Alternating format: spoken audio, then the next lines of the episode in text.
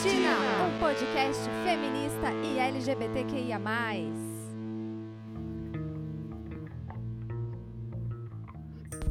Bom dia, boa tarde, boa noite.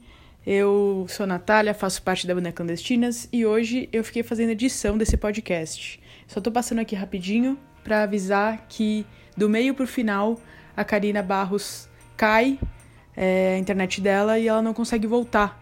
Então vai ter alguns momentos que a, tanto Lola quanto Camila vão tentar interagir com ela, mas não tá gravando. Então é, é mais para você, ouvinte, saber que vai acontecer isso, mas que foi um erro técnico ali da internet mesmo.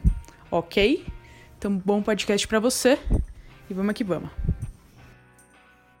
Bom dia, boa tarde, boa noite, sejam todas, todes e todos bem-vindas, bem-vindes e bem-vindos ao podcast Fala Clandestina. Eu sou Camila Godoy. Eu sou Aline Lola e nós somos a banda Clandestinas. Estamos aqui com mais um episódio do nosso podcast em parceria com a PWAG, Mulheres pela Paz, aqui no Brasil. É, então, estamos com duas convidadas queridíssimas aqui hoje. E para quem quiser, esse é o sexto episódio, a gente já gravou outros episódios, e para quem quiser pode ouvir os episódios anteriores com outras convidadas, convidados, convidados especiais que a gente teve aqui. E eu quero apresentar para vocês nossas convidadas especiais de hoje. Somos fãs dessas pessoas incríveis. A gente tem aqui a Karina Barros e a Catumirim. Karina, o palco é seu. Se apresenta para o público que está ouvindo o nosso podcast. Quem é você, mulher? É, quero mandar meu salve para todos, todas e todos dizer que é uma honra estar do lado da banda Clandestinas, que faz parte da minha história, da Catu, que eu sou fã, ouvi seu áudio, é, o seu álbum, o último álbum, o, último álbum. Ai, tô nervosa. Seu último álbum. É, tô muito feliz de estar aqui, é uma honra. E quer dizer que eu sou professora, como a Camila bem falou, eu nasci na periferia do extremo sul da Zona Sul, e considero uma professora popular de periferia, né? Leciono há um bom tempo já na quebrada da Vila Real, na Várzea Paulista. Sou mãe de cinco filhos, né? Cinco crianças. E é isso, estou na luta, faço parte do Movimento MAI, Movimento Autônomo pela Educação. Faço parte também das PLPs, que é uma honra. E é uma honra estar aqui. Gratidão. E você, Catu, conta mais sobre você para o nosso público aí. Arrasa, o palco é todo seu.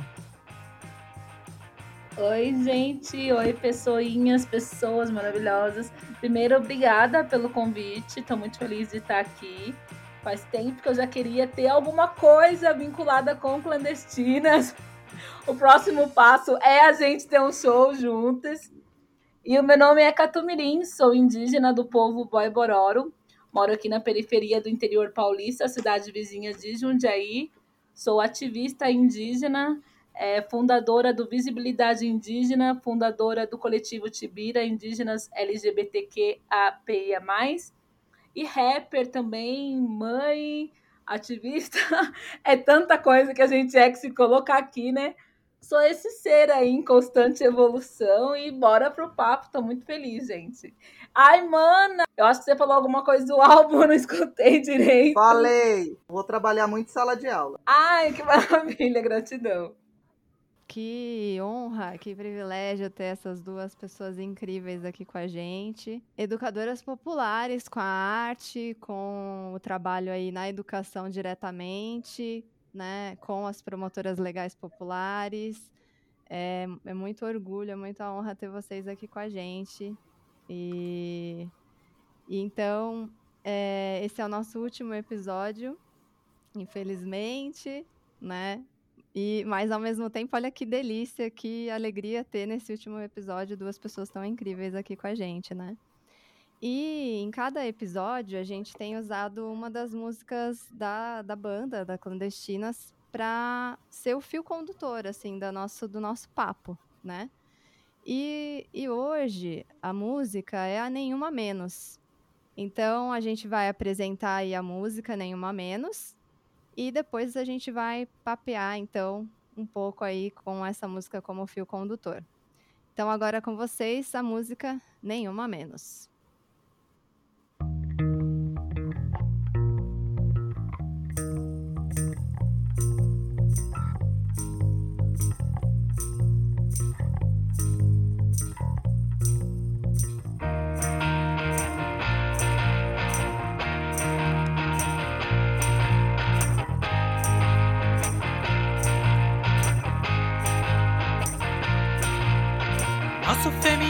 Para mana, mina, mona Branca, negra, índia, terabi, sapatã. Combate o machismo, exploração, capital. Que desumaniza todo e qualquer cidadã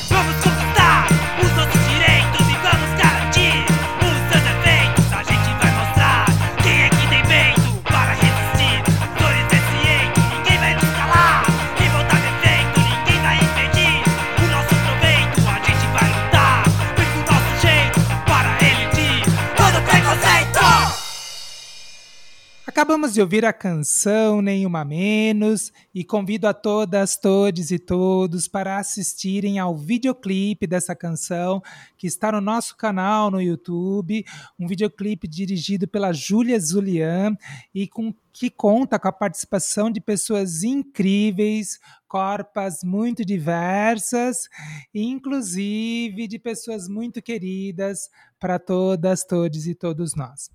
E essa canção, né, a gente quando fez essa canção, a gente queria muito colocar essa questão da diversidade que os vários feminismos precisam abordar. A gente tem aí muitas vezes, quando a gente pensa no movimento de mulheres, movimento institucional de mulheres, quando a gente pensa nisso que a gente chama de movimento feminista, muitas vezes são espaços protagonizados por mulheres brancas, cisgêneras e com um viés bastante academicista. E eu mesma me incluo, né? Eu tenho uma abordagem mais acadêmica do feminismo, embora eu seja educadora popular também. Mas é muito importante pensar que o, esse movimento de mulheres, inclusive tem mulheres que questionam o nome feminismo, não se sentem representadas por justamente por essas problematizações que a gente coloca, por isso que a gente chama de feminismos, né, os movimentos feministas. Então a gente vai problematizar tudo isso e por isso que é muito importante aí ouvirmos, né, a Karina e a Catu. Antes de passar a palavra para discutir a música em geral, eu queria perguntar uma dúvida. Uma dúvida não, eu sei que está errado, né? Mas eu queria que a Catu botasse o dedo na ferida, se ela não se importar, né? Porque o que acontece? Quando eu compus essa música, né? É, no nosso álbum eu compus a letra e a Bárbara Fagundes fez a melodia. E tem inclusive a primeira gravação que a gente fez no meu quarto, tem um vídeo no YouTube disso. E a letra original fala: o nosso feminismo é para Mana Minamona, branca, negra, indígena, hétera, bi e sapatã. E eu cantava dessa forma, só que quando a gente foi para gravar o álbum, eu não estava conseguindo cantar com qualidade todas as frases, até por falta de técnica minha mesma, né? E aí eu acabei, como eu fiz, né, hétera, bi, né, fui reduzindo as palavras, né, eu também reduzi a palavra indígena para a Índia. Isso me incomodou, mas foi a maneira como eu consegui gravar a voz nessa música. Catu, eu sei que está errado, eu queria que você colocasse para as pessoas que estão ouvindo a gente por que, que isso está errado, isso não é legal, etc. Né? E peço perdão. Não, eu entendo. Primeiro, eu quero dizer que eu entendo esse corte de palavra. Isso acontece muito comigo no rap. Várias vezes eu mesma tenho, eu coloco, é, por exemplo, tem uma música minha que eu coloco Jesus não é o índio também, né? Que aí, porque a palavra não encaixa, então dá para entender o contexto de eu falando e você falando, né? É lógico que tá errado, que isso acaba fomentando mais essa ideia da Índia, né? E aí, por exemplo, toda vez que eu escuto a palavra Índia, eu sempre remeto à novela Caminho das Índias, já tá na minha cabeça, assim. Eu sempre imagino as Índias mesmo, do país Índia. E eu sei que as pessoas, quando ouvir, elas vão pensar nas mulheres indígenas. Só que você cantar isso na música e você, ao mesmo tempo, ser uma ativista e você chegar em outro espaço e explicar, porque eu acho que você também tem o poder e deve explicar para as pessoas não é igual outra pessoa usando, como por exemplo, tem pessoas que continuam é, fomentando a hipersexualização das mulheres indígenas através do funk. Então há uma diferença é, brutal assim de como eles utilizam e como você utilizou. E outra coisa, eu jamais posso negar e desrespeitar o modo com que a sociedade brasileira aprendeu sobre os povos indígenas. Eu jamais posso chegar numa periferia para uma pessoa que não tem o mesmo conhecimento e falar: olha, não é Índia, tá? Tipo, militar o tempo todo. Não é bem assim. E aí você está falando de uma questão de inclusão, você está incluindo a gente nessa luta. Não precisam nem mudar a música, não precisa nem pedir desculpa por isso. Não tem nada a ver, assim. É...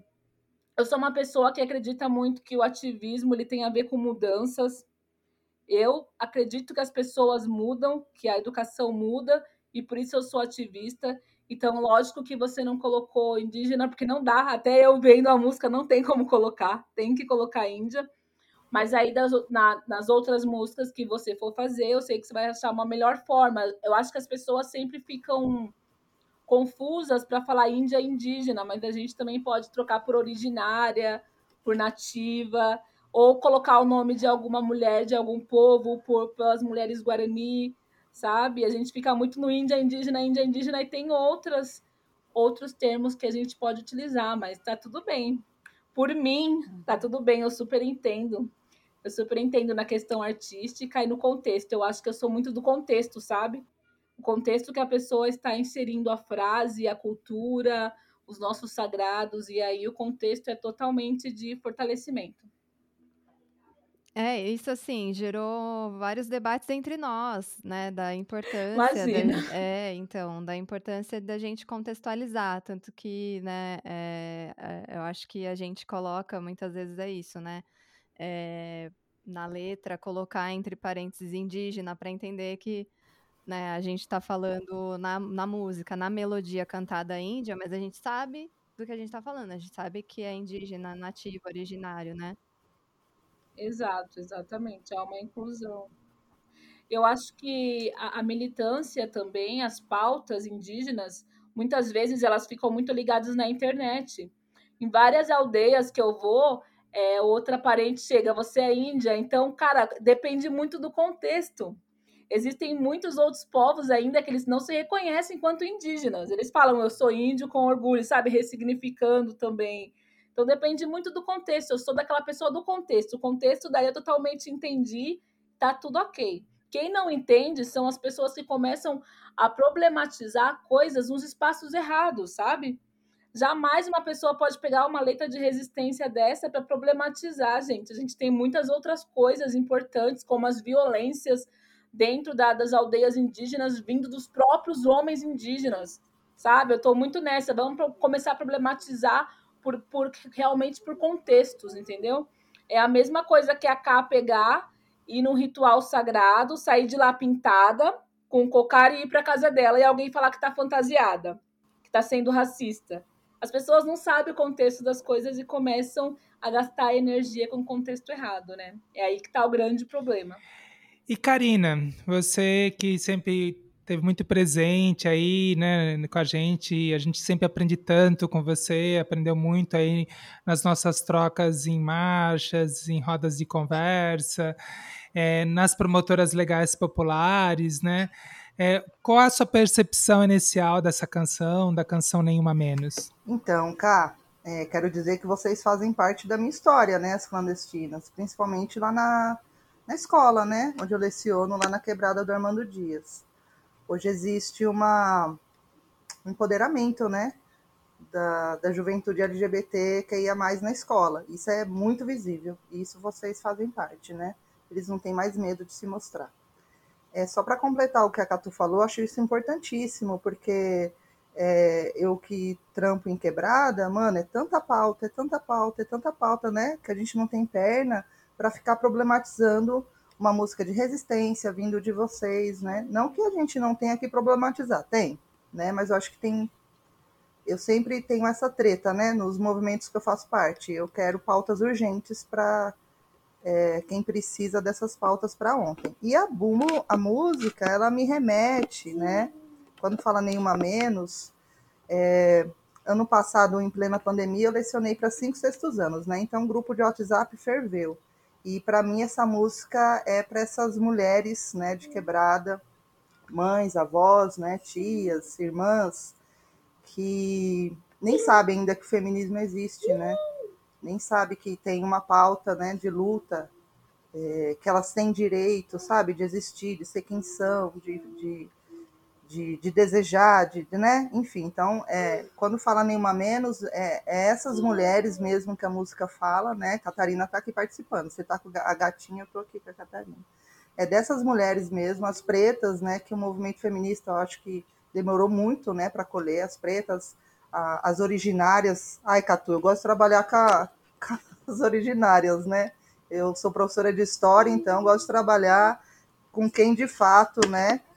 Não dono, né? Porque eu sei que vocês não têm essa visão de capital, de mas ah, eu gosto de trabalhar com essa questão das originárias, né? Que é as que existiam antes da, da invasão. É muito, muito bom, muito importante ouvir vocês, ouvir a fala de vocês e esse acolhimento de vocês em relação à música, à letra e à nossa luta, né?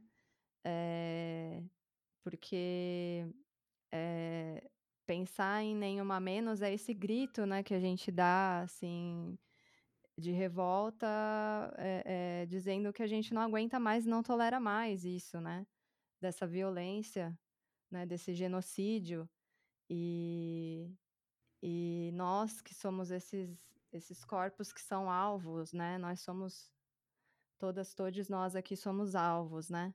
Então é o nosso grito de dizer nenhuma menos, né? Estaremos juntas, estaremos, lutaremos juntas. Então, eu queria perguntar para vocês, para vocês falarem um pouco dessa, né, onde vocês atuam, né, nos coletivos que vocês atuam, no ativismo, na educação, na militância, no movimento social, da importância desse estaremos, es- estamos, estaremos juntas, lutaremos juntas. A minha militância começa no rap, né? Eu acho o rap para mim foi uma forma de catarse, de educação muito grande. Eu percebo que a música tem esse poder, cara, do que qualquer outra coisa, sabe? Porque a música, eu posso fechar minha porta aqui, a janela que a música do vizinho vai entrar. É o que eu sempre falo, que é o que aconteceu comigo na minha casa, do rap.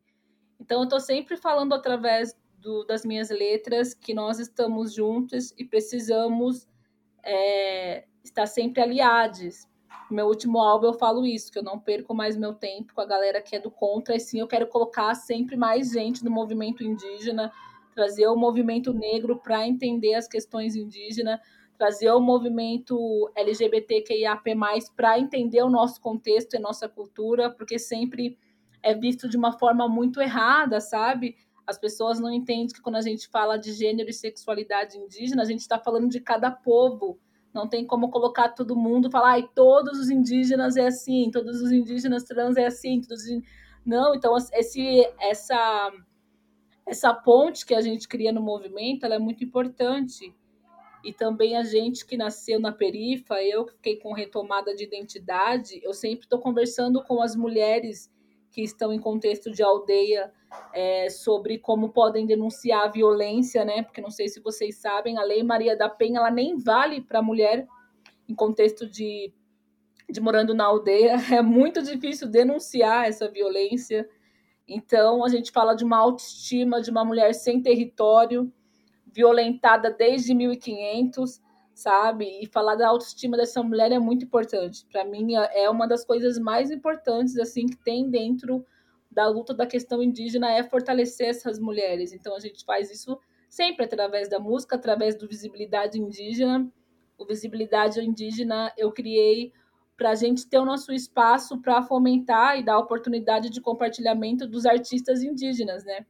A gente sabe que nós não temos um indígena na música de mainstream, nós não temos indígenas protagonistas de nada. Se eu ficar dando uma lista aqui, a gente vai achar um total de zero, né? Então, até mesmo para a gente começar a falar do nosso álbum, do que a gente está falando, a gente depende das nossas mídias, de nós mesmos ficar compartilhando o nosso trabalho, de nós falar sobre a nossa violência.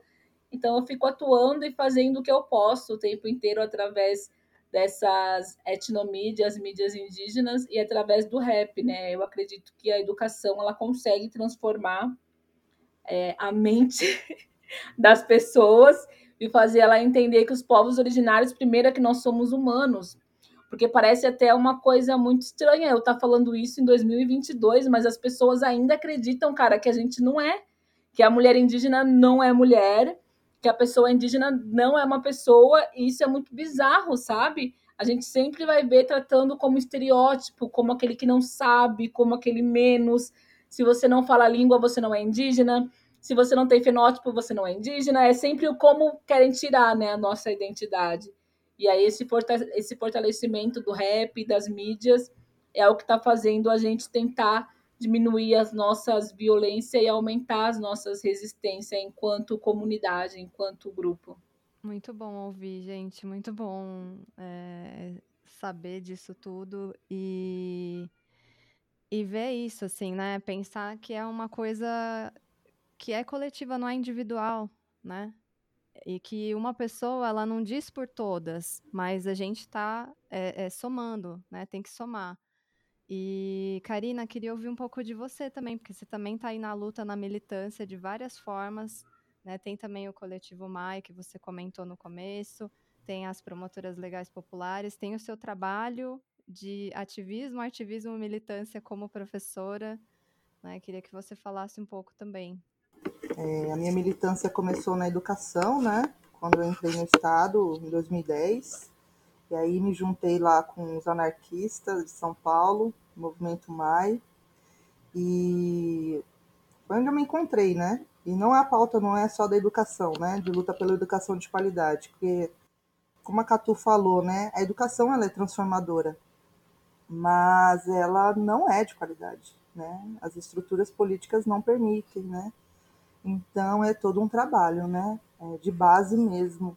E eu leciono numa escola periférica e então é, trazer essas pautas para mim é muito importante, né? Pauta da mulher negra, da mulher originária, porque como a Cato falou, né? O estereótipo ainda é gritante, né? Os corpos são racializados e como meu trabalho é de história, né?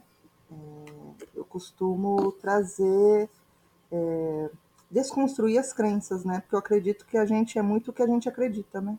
Que a gente acredita ser, o que a gente acredita que é certo e errado. E isso é muito complicado de desconstruir, né? Porque vem aí de mais de 500 anos de dominação. Então, trabalhar essa desconstrução da racialização dos corpos, né, da objetificação dos corpos femininos, está dentro sempre das minhas pautas.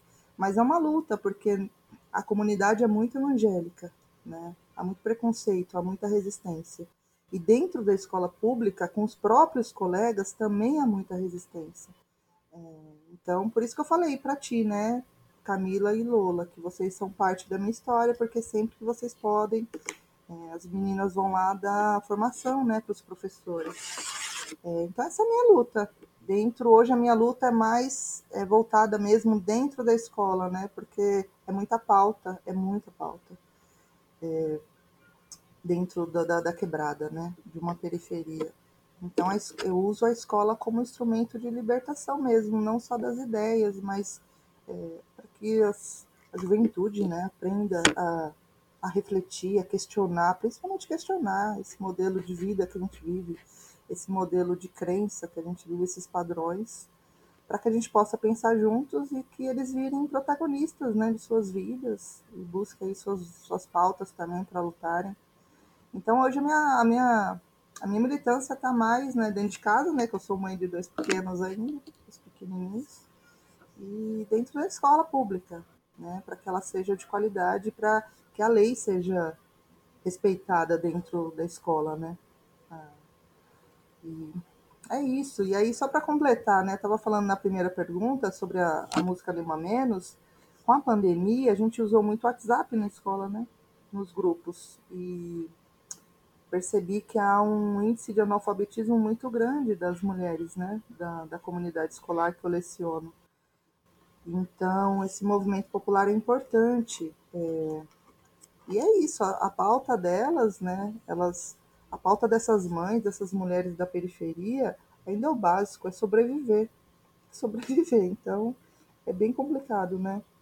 Mas é isso, a minha militância está dentro da, da, da quebrada da escola, a juventude. Eu queria aproveitar, né, que vocês duas são mães e a gente fala tanto nenhuma menos.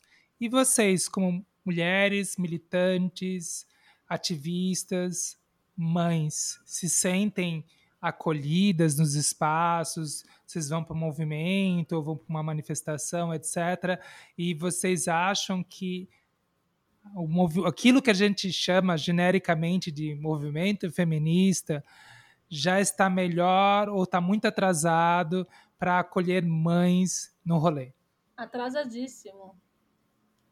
Atrasadíssimo. Eu já tenho relatos, né, de amigas assim, que falam que já foram em rodas feministas xamânicas e que pararam lá para falar, ó, vai cuidar do seu filho que tá chorando, sabe? Coisas assim. e que não pensam em momento algum, vamos fazer esse projetinho, vamos colocar uma salinha ali, colocar as crianças ali do lado, vamos pensar que as mães eu já tive em lives de pessoas ficando brava com a criança ali no meio, falando, gente, a criança, a criança chora, a criança interrompe, a criança fala. E nós, indígenas, aprendemos a criar a criança numa liberdade muito dela e respeitar a sabedoria dela. E também tem aquilo é, que eu aprendi recentemente mesmo, né? Como vocês sabem, eu não nasci e convivi na aldeia. Então eu aprendi, cara, que meu filho é da aldeia inteira sabe? Todo mundo tem responsabilidade, não tem que ficar esse peso do mundo em cima de mim. E aí a gente vê o quanto as mulheres dos povos originários, as mulheres dos povos originários sempre foram feministas. Só que não tinha nome para isso, né? A gente sempre lutou por, por igualdade, a terra para todos, a criança para todos, sempre foi de todos.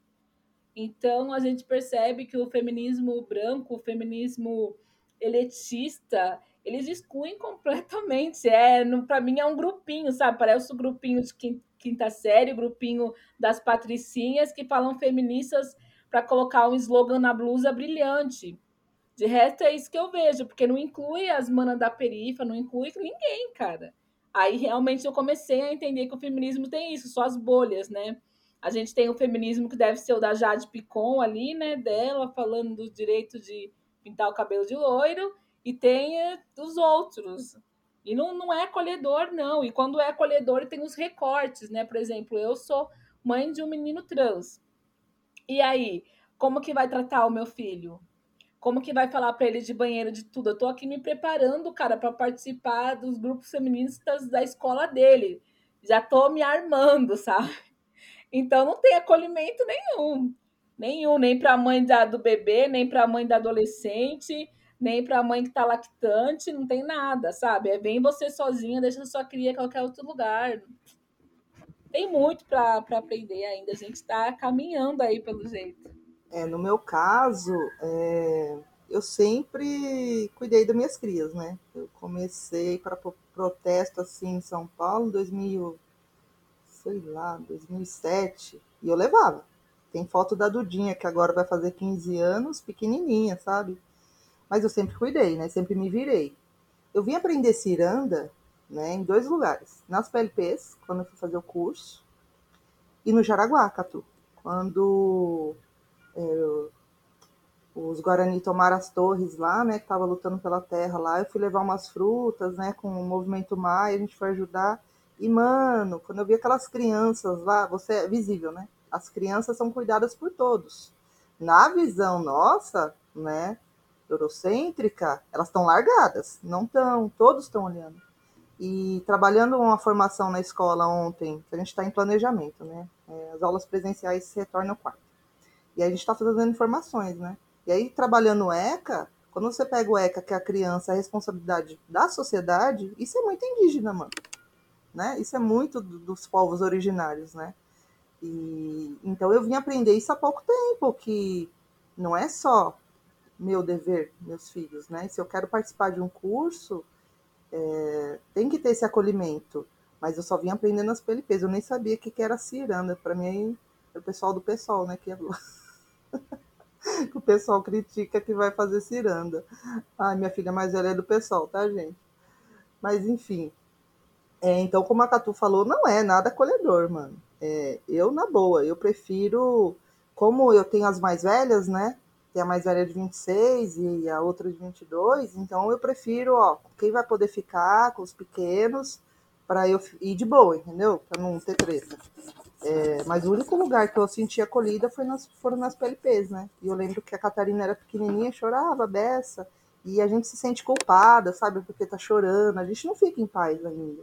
Você vê que não é tão acolhedor que a gente ainda não fica em- bem, né? A gente fica se sentindo incomodado. Então eu prefiro não levar. Ou, ou eu levo para assumir comigo, ou eu não levo. Tá bem atrasado ainda os movimentos. É, Karina, você falou aí da ciranda, né, que é uma expressão que a gente usa no curso das promotoras legais populares aqui em Jundiaí. Conta para quem está ouvindo a gente o que, que é essa ciranda, como foi a experiência, como é que funcionava, também as, as limitações, né, quando não funcionava direito, mas qual era a proposta? Conta para quem está ouvindo a gente. Olha, a ciranda, é, pelo menos né, na, na- no curso de PLPs, de formação, é muito organizada, né? Primeiro, a- as organizadoras PLPs, elas explicam que é a ciranda, né?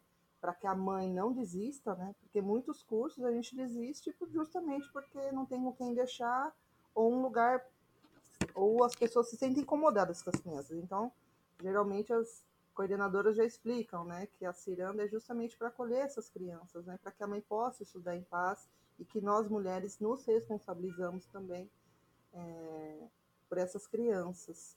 E aí há uma organização, né? As mulheres todas dão os os nomes, né? Se prontificam a ficar de 15 a 20 minutos e há uma, uma um, como é que fala? É, há um, movimento, né? Ficou 20, aí a outra já vem. Ah, É muita responsabilidade, né? É, é, a- as- nós de nos responsabilizarmos, né, pelos filhos das outras. E aí é, funciona, né? As mulheres vão lá, ficam lá aquele período, cuidam das crianças, brincam com as crianças para que as outras mães possam é, ter essa formação tão importante, né? Que é a PLP.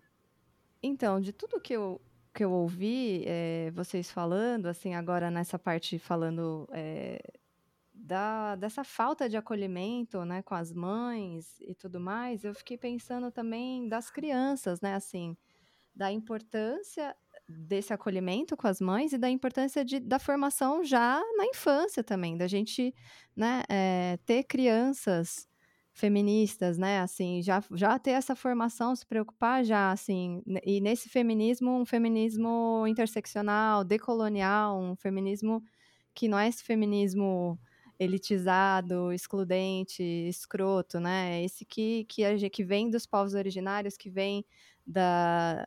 eh, eh, né, do- dos povos que vieram escravizados, das minhas ancestrais eh, negras e indígenas, assim, sabe? Então, das nossas ancestrais, nossos ancestrais neg negros e indígenas, é, é muito importante, assim, que é é outra relação, né? Uma outra relação, é uma, e essa relação da- de acolher eh, as crianças e as crianças fazerem parte já da luta, né? Elas não estão apartadas, elas não estão apartadas porque elas sofrem diretamente o impacto disso tudo, né? Então, é tão importante a gente pensar em como né, inserir, né? E eu acho que a música e a educação têm esse poder também de, de, de chegar também, né? Nas crianças, adolescentes. É, queria que vocês falassem um pouco, assim, porque é o que vocês fazem, né? é Esse trabalho incrível, assim, que vocês têm como mães e também é, é, com certeza, né, a Karina, enfim, dá aula para crianças e adolescentes, jovens. E, Catu, com certeza o seu trabalho chega muito para jovens e adolescentes, né? É, é, com certeza é uma galera que, que curte muito, né? O seu trabalho, a sua linguagem. E tem crianças também, você sabe se tem esse retorno também de crianças? Queria que vocês falassem um pouco sobre isso também. Tem, e tem mais do que eu esperava. Eu até falo, olha, nem toda música é para vocês escutarem, né? É, no meu novo álbum, Revolta, eu fiz uma música chamada Clique Boom, que ela tem até um, dois, três, quatro, cinco, seis, e clique, clique, clique, boom, dois, aí volta justamente pensando, vamos colocar ali uma, uma palavrinha para elas fazer elas dançar no TikTok, porque elas acabam escutando mais rap, né? Como a gente tem os rappers já que moram na aldeia, elas acabam escutando mais rap, mais forró, mais sertanejo. Geralmente elas não escutam as músicas infantis que as outras crianças escutam. Galinha pintadinha, essas coisas. Elas sempre já vão direto no rap ali, porque é a parte da resistência. A gente vai, vai ouvir esse rap aí. Então, as crianças é um público aí que eu me preocupo, os adolescentes também, né? Infelizmente, a gente sabe que a taxa de suicídio entre nós indígenas é três vezes maior que a média nacional. E até saiu hoje uma notícia de que o povo Guarani do Pará teve recorde de suicídio de no máximo 20 anos abaixo, teve recorde por falta de território e racismo. Então, é, eu tento fazer minha música com muita sabedoria, sabe? Eu acho que nós, enquanto artistas, acaba escrevendo tudo o que está sentindo. Mas nesse momento, agora, nem tudo que eu estou sentindo eu posso colocar para fora, sabe? Porque vai ter outros jovens ali que podem escutar a minha música e aquilo ser um puta de um gatilho para eles ir pro suicídio, né? A gente sabe que a gente tem letras assim que a gente não tá bem escreve, mas nem tudo dá para você publicar, justamente porque tem pessoas escutando. Então, eu tomo muito cuidado com isso, dado que eu vou passar para esses jovens, para essas crianças, que é um público muito grande, meu, assim. E aí, sempre que eu tô na aldeia também, eu tento me juntar com essas crianças e brincar com elas. Não sei porque elas acham que eu sou criança também. Elas sempre vêm, Catu, Catu. Não sei qual é que é. Eu falo pra elas, vocês estão fazendo eu perder minha pose aí de bandida, porque a gente vai sempre brincar.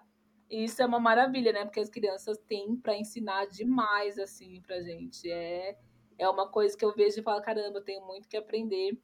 E para nós, as crianças e os mais velhos são sagrados, né? Então a gente está sempre ali na aldeia aprendendo a brincar, aprendendo a viver o agora e também criando músicas ali para eles. Depois vocês escutem a minha música Kiklibum. Vocês vão ver. Você escutou, Camila? Eu escutei também. É para dar uma dancinha ali pro TikTok e tal. É uma revolta da criança. É, é a minha criancinha revoltada infantil. É, né? A revolta não tá só nos adultos, né? As crianças nesse contexto têm que se revoltar também, né? Eu sou revoltada desde o útero da minha mãe, já. Já nasci revoltada. E é e legal isso que você falou, assim, do quanto a gente aprende, né? A gente aprende com as crianças, a gente aprende com os jovens, né? A gente aprende com as pessoas é, mais velhas, os velhos idosos, mestres, mestras, né? Aprendi demais. Eu sou mãe de um pré-adolescente, tô aprendendo. Menina do céu, você não sabe.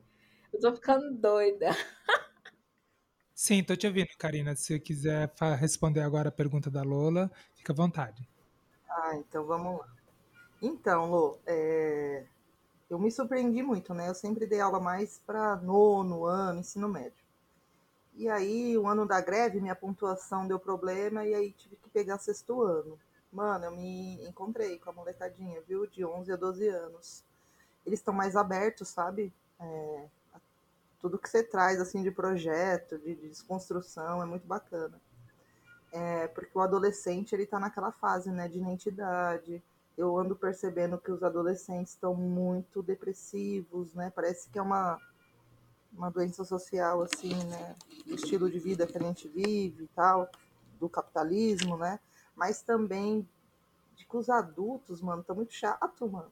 Os adultos estão impondo regras para eles, sabe? Sabe adulto recalcado que não tá feliz e tá impondo para aqueles jovens o que eles têm que ser, como eles devem ser. Isso é muito complicado. Isso que a Catu falou é importante, essa responsabilidade que a gente tem que ter, né? Com o que, que a gente fala, né? Como a gente aborda essa juventude para que eles se fortaleçam, né? Agora, os pequenos são incríveis, né? Eles estão sempre abertos a discutir, a aprender. E eu trabalho com a revolta, né? Eu sou a revolta em pessoa, então eu gosto de causar mesmo. Eu quero que eles tenham sangue nos olhos, tem que ter, né? Se a gente quer construir esse mundo que a gente acredita, né, livre dessas violências, desses preconceitos, então tem que, tem que destruir, né? Tem que destruir o que está aí há, há muito tempo.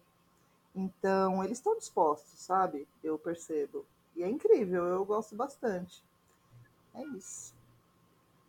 Aí, com os filhos, né? Essa loucura, né? Eu tenho duas adultas, uma adolescente e dois pequenos. E, mas trocar ideia, né, mano? Se eles se sentirem acolhidos, eu acho. que- se você der liberdade para eles falar, mano, você vai ser o que você quiser e eu tô aqui para isso. Isso eu falo para meus filhos e para meus alunos. Vocês não estão sozinhos. É uma, aí vai existir uma treta, mas eu gosto de treta, então bora. E, né? Mas não é fácil para eles, né? Mas estamos aí.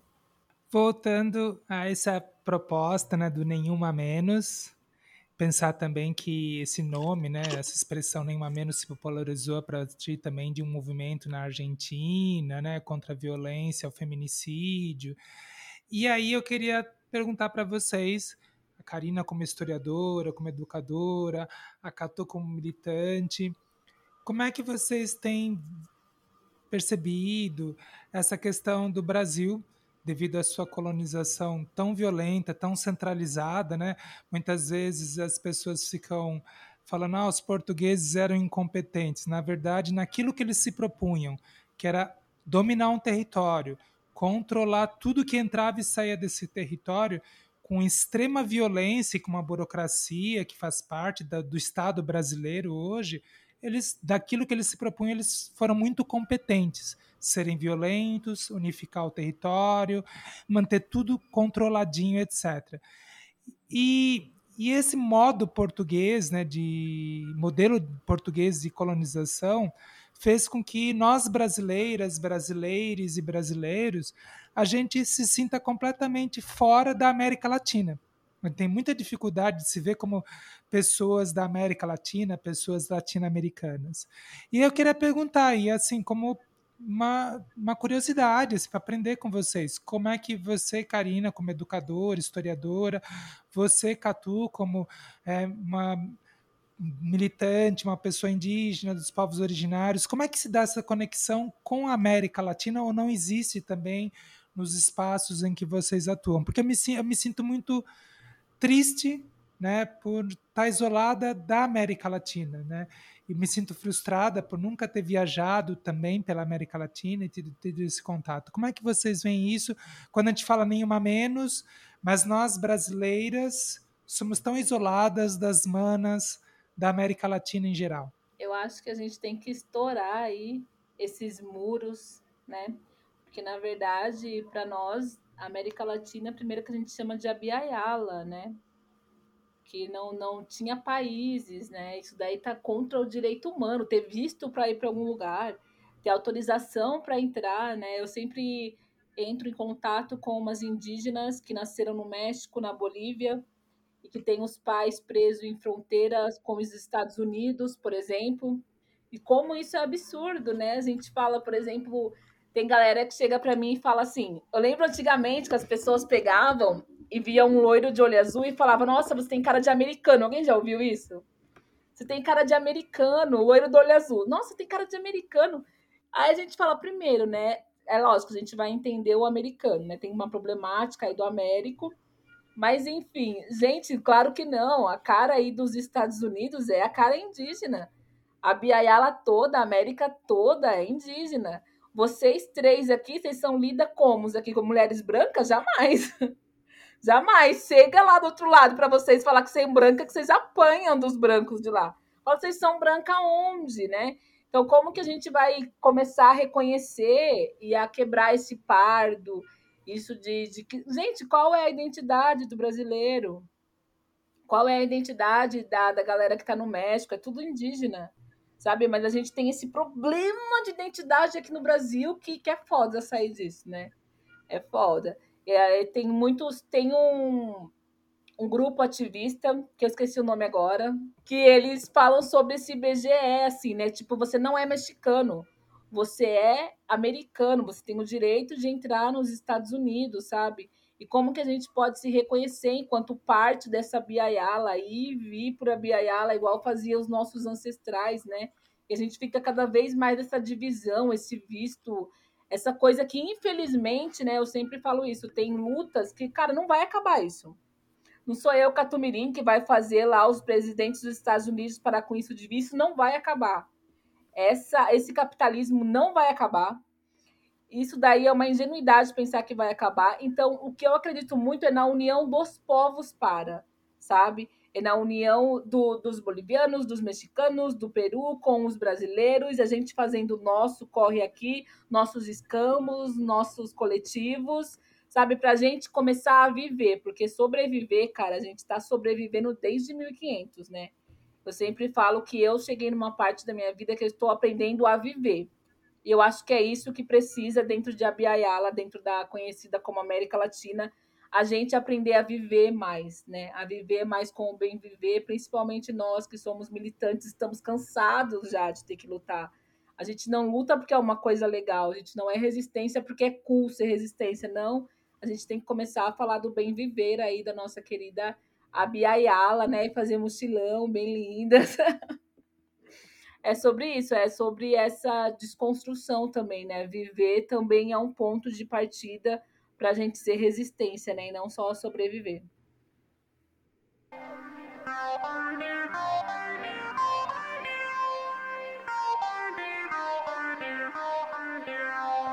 Delírios clandestinos.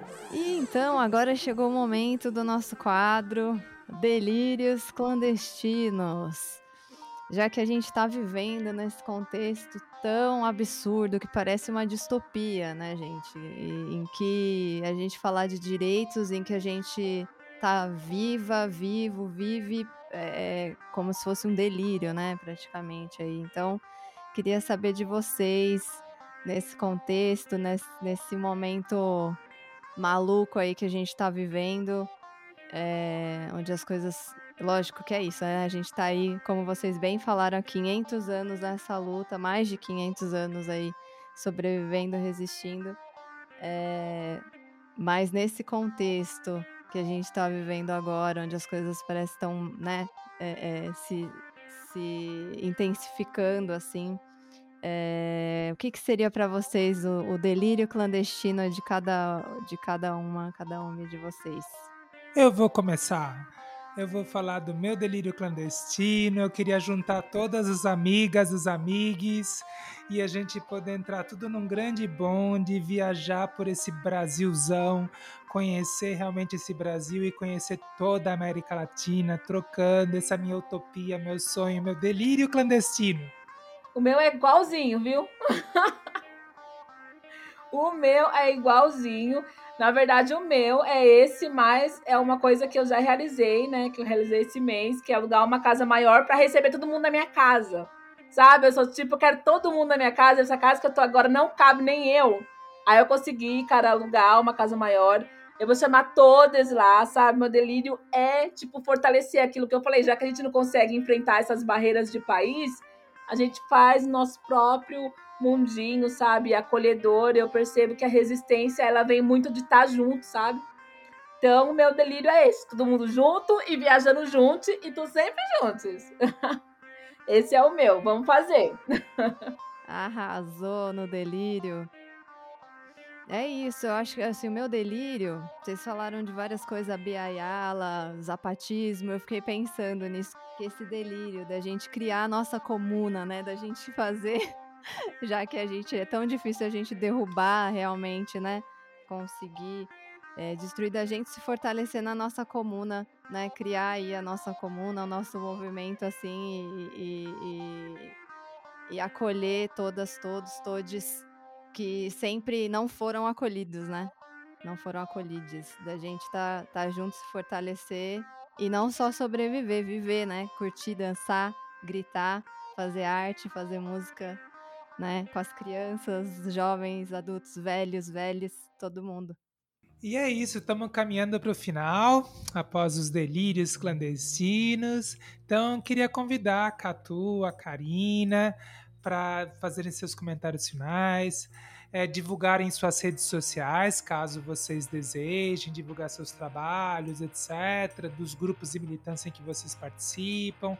Então, o palco é de vocês nessa finalzinho do nosso ciclo de seis episódios do podcast Fala Clandestina. Vocês são um show de encerramento. Ai, gente, obrigada. Eu adorei. Eu ia adorar mais ainda se a gente estivesse todas juntas, né? Tomando um cafezinho da tarde agora, que já vai dar o horário. Eu amei. Então me seguem nas redes sociais, arroba Catumirim. E escutem meu novo álbum chamado Revolta. Escutem a música Revolta, a Clique Boom, a Falso Profeta, todas e compartilhem muito. E um beijo a todos, eu amei. E a próxima eu quero estar juntas, hein? Pro cafezinho que eu amo. Tchau. Beijo. Beijo. É isso aí. Vamos fazer esse bonde. Então é isso aí. Recebemos hoje essas duas pessoas tão queridas, tão maravilhosas. E como a Catu falou, a gente queria estar juntas, juntos mesmo, né? Presencialmente, mas não foi possível. Então a gente se reuniu aqui para trocar essa ideia, trazer um pouquinho para vocês desse papo tão importante da gente pensar, refletir aí sobre os feminismos, do quanto é importante a gente estar juntas, juntos nessa luta que não se faz realmente com uma, né, com uma pessoa só, sem olhar para toda essa diversidade de, de vivências, de realidades. A gente tem que se escutar, a gente tem que estar juntas, juntos, juntos, lutando né? Porque não tá fácil e eh, não basta só sobreviver, a gente tem que viver e conseguir, né, alcançar aí nossos direitos. Então, só tenho a agradecer vocês duas, pessoas lindas, maravilhosas. É um, um privilégio aí, uma honra estar com vocês. E para quem tá ouvindo aí é, e não tiver escutado os outros episódios, a gente tem mais cinco episódios. Temos outras pessoas muito queridas também que a gente convidou para trocar ideia. E esse é o último episódio do Fala Clandestina. Estamos encerrando com chave de ouro.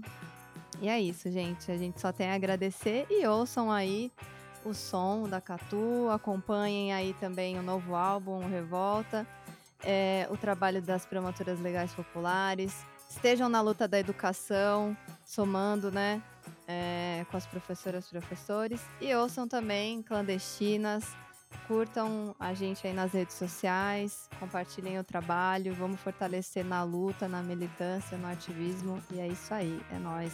Até mais, pessoal. Um beijo.